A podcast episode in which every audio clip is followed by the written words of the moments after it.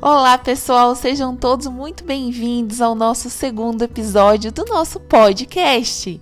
E hoje é com todo o amor do mundo que eu quero compartilhar com vocês um pouquinho da minha experiência dentro da Rocinha. Como foi paliar dentro da maior favela da América Latina. Mas antes, eu preciso explicar para vocês o que é a comunidade compassiva. A comunidade compassiva, gente, ela é um modelo de projeto que já existe em alguns lugares do mundo. Porém, aqui no Brasil, ela foi idealizada e concretizada por intermédio do professor Alexandre Silva, que é enfermeiro, mestre e doutor da Universidade Federal de São João do Del Rei. Professor Alexandre, gente, ele pensou além. Ele pensou em oferecer esse projeto dentro da favela. E isso foi a primeira vez, foi a primeira vez que esse modelo de projeto comunidade compassiva foi implementado dentro de uma favela, tanto no Brasil quanto no mundo. Olha só que coisa maravilhosa.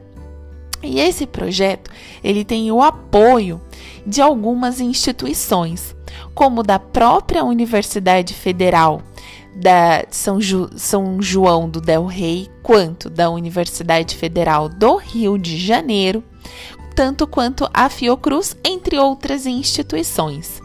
O projeto compõe vários voluntários, tanto voluntário local, que é constituído por alguns moradores que ajudam o desenvolvimento do projeto, quanto de alguns profissionais de várias partes do nosso país que se reúnem uma vez por mês para fazer um mutirão dentro é, da comunidade, ir até esses pacientes e traçar o melhor plano de cuidado. Mas vale ressaltar que durante esse período é, mensal existe um trabalho muito árduo por, por online, pelos moradores locais. Esses moradores locais, alguns são padrinhos de alguns pacientes, então eles se reúnem para fazer a sopa para levar para o paciente, fazem captação de medicação, de fralda, alguns profissionais também.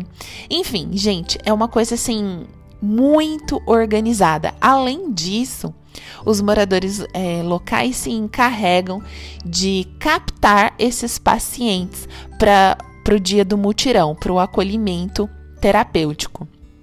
E são pacientes que sofrem de doenças crônicas que ameaçam a continuidade de vida, ou seja, pacientes possivelmente indicados para cuidados paliativos. Eles lá trabalham desde um cuidado paliativo precoce, ou seja, lá no início da doença, tanto quanto nos cuidados em fim de vida. Levam o acolhimento para o paciente, como também para os seus familiares. Gente, é fascinante. É, é, é incrível e é muito objetivo.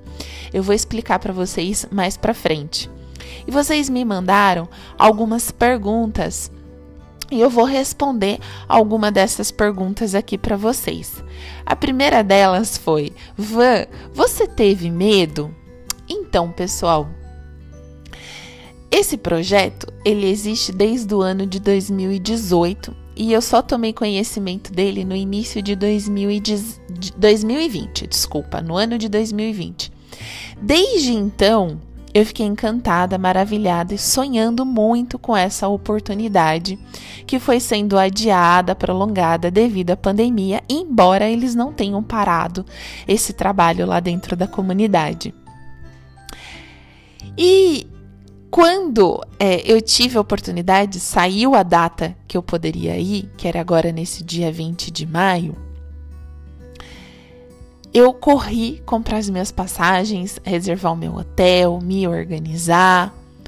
Depois que eu fiz tudo isso, eu tive um pouquinho de medo. Mas logo depois é, eles montaram o grupo no WhatsApp dos voluntários, nós tivemos reunião, eu me senti extremamente acolhida pelo grupo de voluntários e vi que era possível desenvolver um trabalho juntamente com eles e principalmente aprender, porque eu estava no melhor grupo que eu já pude participar.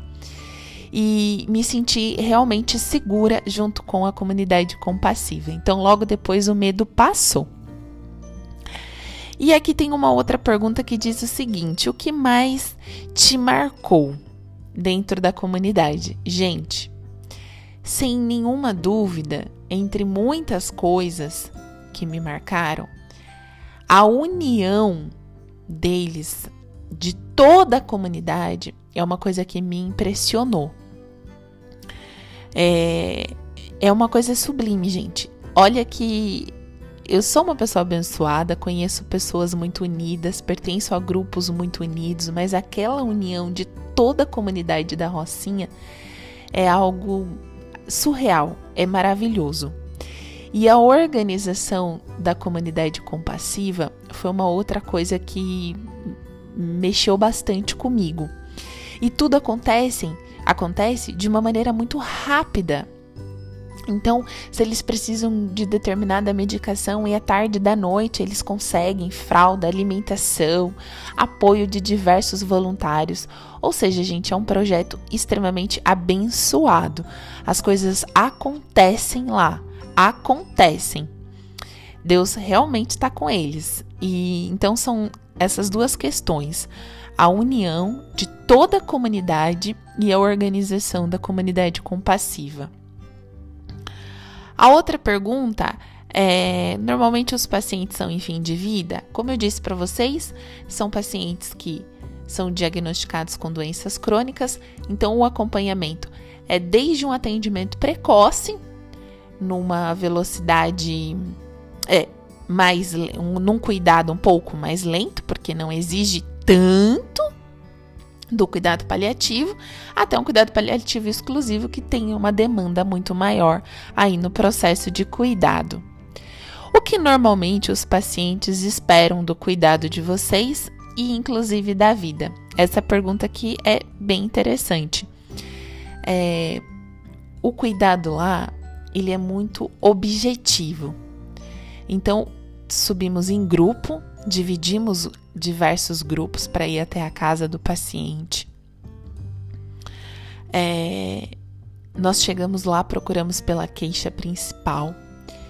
E o mais legal, pessoal, é o seguinte: que eles sabem, os paliativistas, os, os voluntários de lá, que não vão conseguir realizar tudo, toda a demanda do paciente que infelizmente nós não temos uma varinha mágica, né? Mas que nós vamos paliar da melhor maneira possível dentro das nossas possibilidades. E nós não podemos perder tempo com bobagem. Então nós sempre somos muito reto e objetivo. Dói, vamos aliviar essa dor. Existem questões sociais, vamos levar para assistente social e vamos melhorar isso, como a fralda, como a alimentação, como orientação por uma ajuda de custo, um benefício do Estado, enfim, sobre alimentação, a orientação da nutricionista, é, é traçar realmente de uma maneira muito objetiva o plano terapêutico e não sai da casa de nenhum paciente sem antes apresentar uma solução. Então, os pacientes, na verdade, se surpreendem porque vai muito além daquilo, daquilo que eles têm esperado. E o que eles esperam é o alívio do sofrimento, da dor, que alguém enxergue a dor deles. E a comunidade compassiva, ela enxerga e valida, né? ela valida aquele sofrimento. Ela entende que aquele sofrimento só é intolerável quando ninguém cuida. Então ela se despoja de absolutamente tudo para subir a comunidade e dar o melhor por toda aquela gente. Eles sabem que não tem tempo para perder, né? Que não há tempo ao tempo e sim somente vida a vida. E é uma entrega tão grande, tão fascinante que contagia quem está recebendo e quem está podendo doar, quem está podendo viver tudo aquilo. Gente, é maravilhoso. É, agora tem uma outra pergunta aqui. Como eu apliquei a estética paliativa? Então eu fui com alguns grupos e fiz também o que era possível. Porque vai um médico, vai um enfermeiro, vai o assistente social, o fisioterapeuta, enfim, vai o grupo todo lá na casa do paciente. E nós temos uma hora de atendimento por paciente, porque depois a gente tem que se deslocar, tem um outro atendimento, enfim, numa outra casa de um outro paciente. Ali você percebe a queixa principal. Então, algum paciente é ser trocado, né? Trocar a fralda, receber uma higienização, é trocar a cama, é organizar um, de repente um armário, é juntar os dados, é fazer o melhor acolhimento, é preencher ali uh, o prontuário do paciente. Enfim, todo mundo faz uma coisa, ninguém fica parado. E alguns pacientes que eu percebi uma dor física, ali no momento da, da conversa eu já fui colocando o ILIB. Os pacientes que estavam sendo trocados, imediatamente eu preparei o meu creme. Eu usei o creme da Buanavita, que tem excelentes princípios ativos, é livre de composição xenobiótica, tem ótimo deslizamento. Embora ele não seja neutro, ele tem ativos, eu misturei com alguns óleos essenciais da baissâmia, de acordo com a necessidade daquele paciente. Então, eu levei uma cubeta pequenininha e personalizei aquele atendimento. Então, estava precisando de um relaxamento, uma hidratação naquela pele, eu misturei aquele creme com a lavanda francesa. E ali, no bate-papo, o paciente já estava com ilib. E eu já terminava ali, eu já passava todo o creme nele. A outra paciente estava com dor, com algum processo inflamatório. Eu usava a copaíba com a lavanda e fazia a massagem local naquela paciente. Alguns outros pacientes, quando a gente higienizava, limpava o leito, eu já espirrava o meu, o meu spray ali de perfume aromático, deixava o ambiente com um cheiro agradável, é, o travesseiro do paciente, a fronha do, do, do paciente. Isso foi uma coisa, pessoal, que marcou muito os pacientes, como também os profissionais, os próprios profissionais que estavam acompanhando, eles gostaram demais. Além disso, nós fomos atender um paciente que estava com muita lesão por pressão.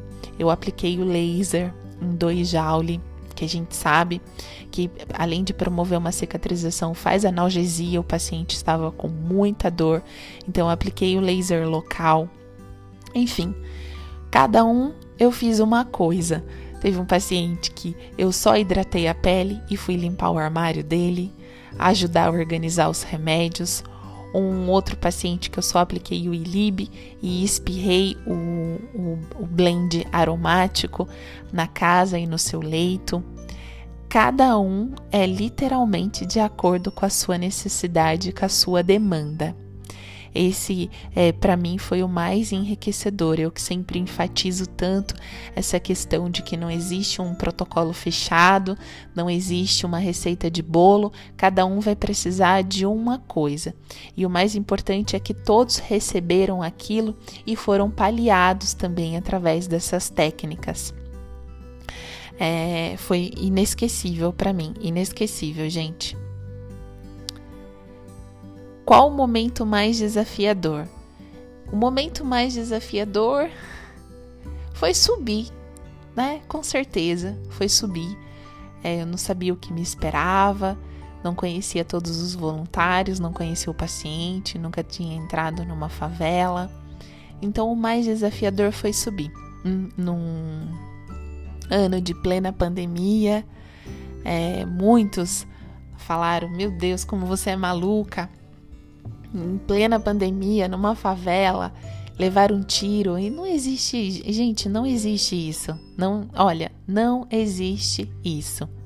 E os agentes de saúde, eles são muito respeitados dentro da comunidade, muito respeitado mesmo. É óbvio que eu estava com a comunidade compassiva, que já tem um projeto implementado lá, não me afastei do grupo por nenhum instante.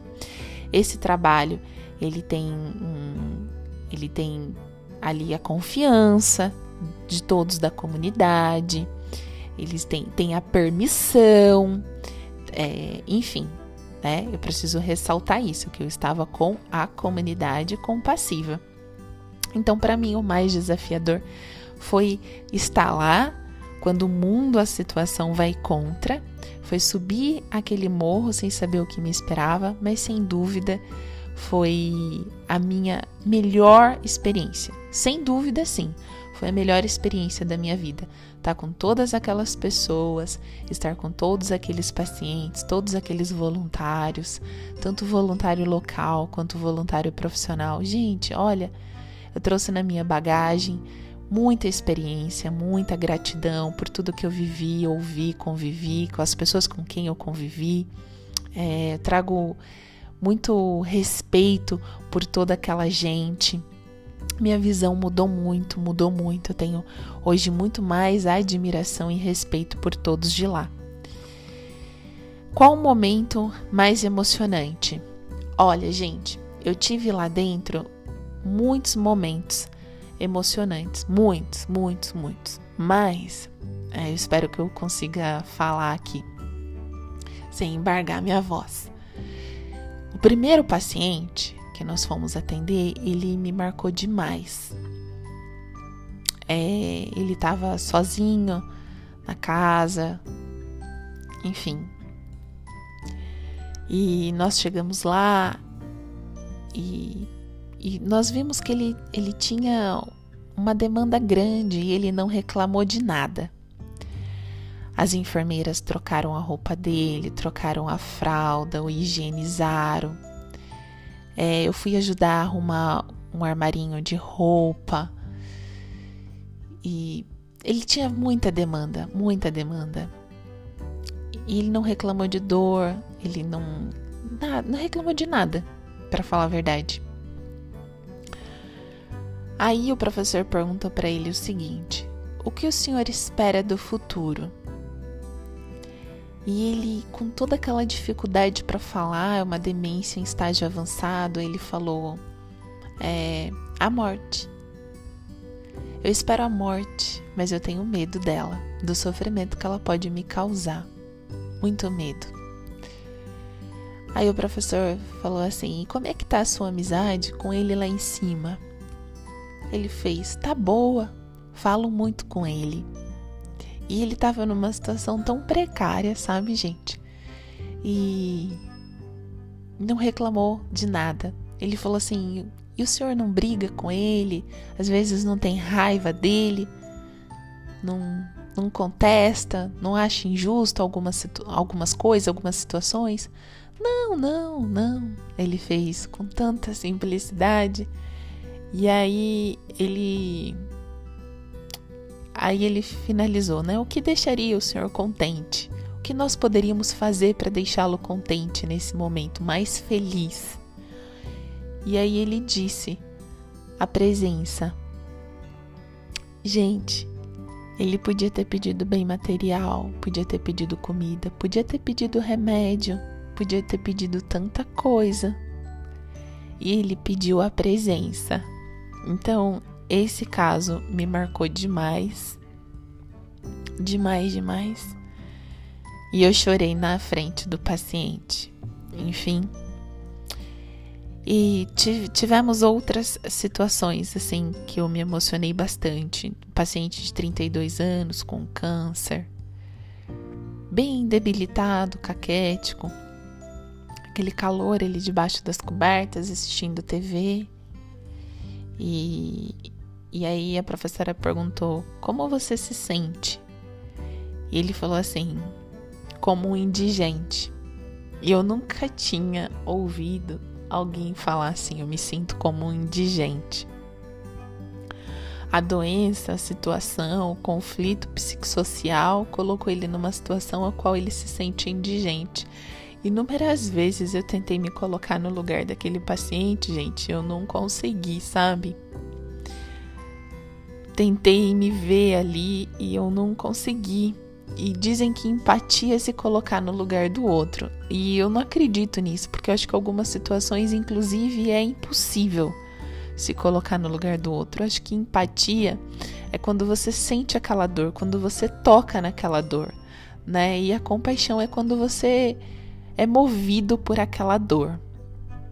E, e eu tive assim muita, muita compaixão e empatia, mas não consegui é, me ver na situação que aquele jovem da minha idade tem, tem passado, da maneira a qual ele tem se sentido. Jovens que é tão cheios de sonho, de perspectivas, de objetivos. E hoje, o sonho dele, né? Quando a professora perguntou, e qual é o seu sonho? Aí ele podia ter falado tantas coisas ele podia ter falado. Gente, ele podia ter falado fazer uma faculdade, ter um carro, ser jogador de futebol. Sei lá, ele podia ter falado tantas coisas. E ele falou assim: fica bom logo para poder trabalhar e ajudar os meus pais. Eu preciso ajudar os meus pais. E a professora falou: não, sonho seu. Ele falou assim: pois é, mas esse é um sonho meu e eu só sonho isso, eu só quero isso. E hoje a gente tem a oportunidade, né, de ajudar os nossos pais, de estar mais presente, de estar ao lado dos nossos familiares. E hoje ele só quer isso, é o maior sonho da vida dele. Então lá na comunidade, eu vi que existe muitos conflitos sociais Muitos, muitos, muitos, pela própria situação de toda a comunidade, e muitos pacientes trazem esse conflito social. Mas é, a, o valor das coisas, gente, é muito diferente.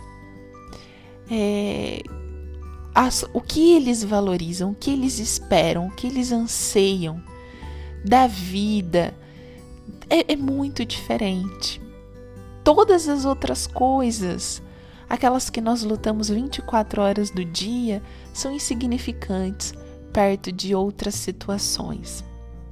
E uma outra paciente, muito jovem também, que é aquela que eu fiz a massagem, ela tem metástase por todo o corpo. Ela é uma bomba relógio.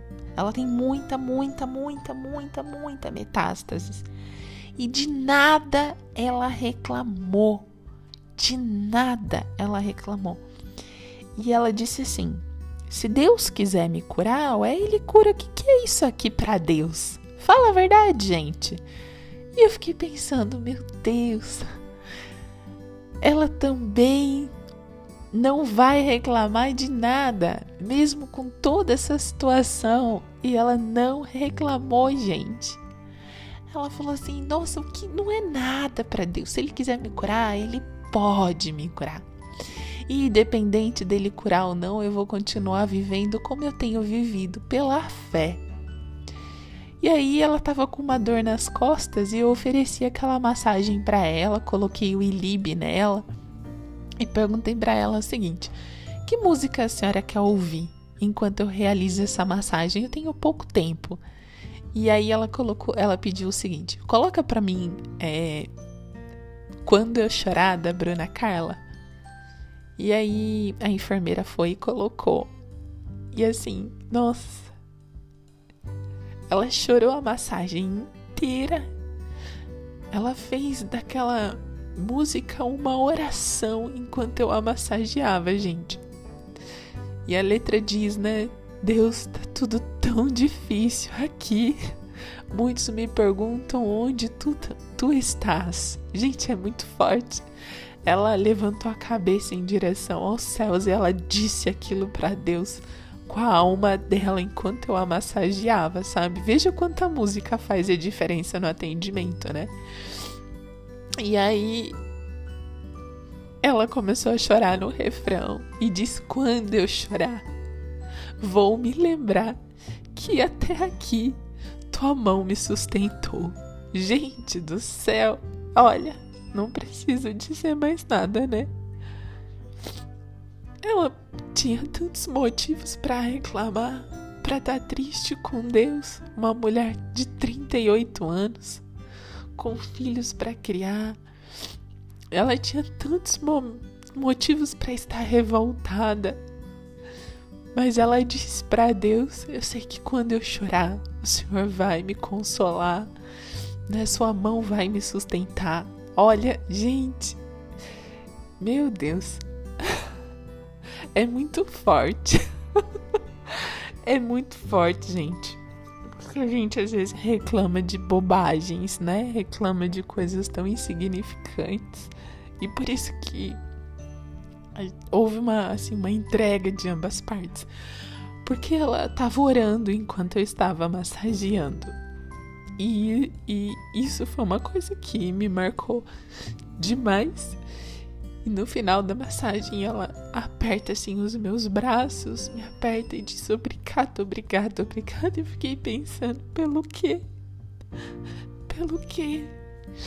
E ela agradeceu tanto, tanto, tanto. E eu não tinha feito nada. Então a gente percebe que o menos é mais, né? Que quando a gente doa, a gente recebe. Ali, na verdade, foi ela quem me deu.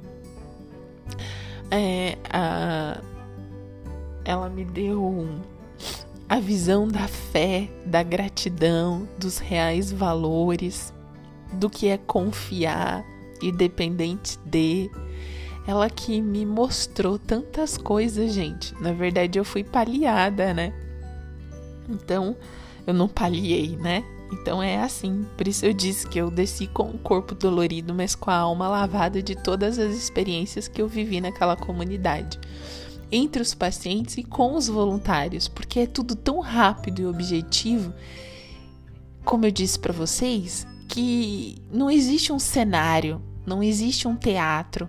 Eu vou lá, eu não tenho tempo para perder, eu vou dar vida àquela vida e vamos para cima e vamos fazer o negócio acontecer. E isso é maravilhoso. E me apresentarem de uma maneira tão real. Nós não vamos conseguir fazer tudo, mas nós faremos tudo que está ao nosso alcance, tudo diante dessas possibilidades. E a entrega é total, porque a gente sabe que não tem tempo para perder, basicamente isso. E a última pergunta é: você viveria essa experiência novamente? Acho que eu nem preciso dizer que eu tô ansiosa para voltar, né, gente? É, para me voluntariar de novo e viver tudo isso novamente. Eu já estou me organizando para poder retomar para a comunidade e continuar aprendendo com eles e continuar doando, porque é, é maravilhoso todos deveriam viver essa mesma experiência. Então, pessoal, fica aqui o meu abraço carinhoso para vocês. Eu espero que vocês tenham gostado, que tenha ficado claro. Seguimos o nosso propósito, porque Cicely Sander nos ensinou ainda que não seja possível curar, é possível paliar. E eu vi na prática que é possível e dependente de qualquer sofrimento e possibilidade. O que Cicely Sanders nos ensinou é verídico. É, ainda que não seja possível eu curar aquele paciente, tirar aquela enfermidade, em qualquer situação e circunstância, é possível eu paliar, ou seja, aliviar aquele sofrimento total que o paciente está sentindo, mesmo com pouquíssimos recursos. Olha, isso é maravilhoso.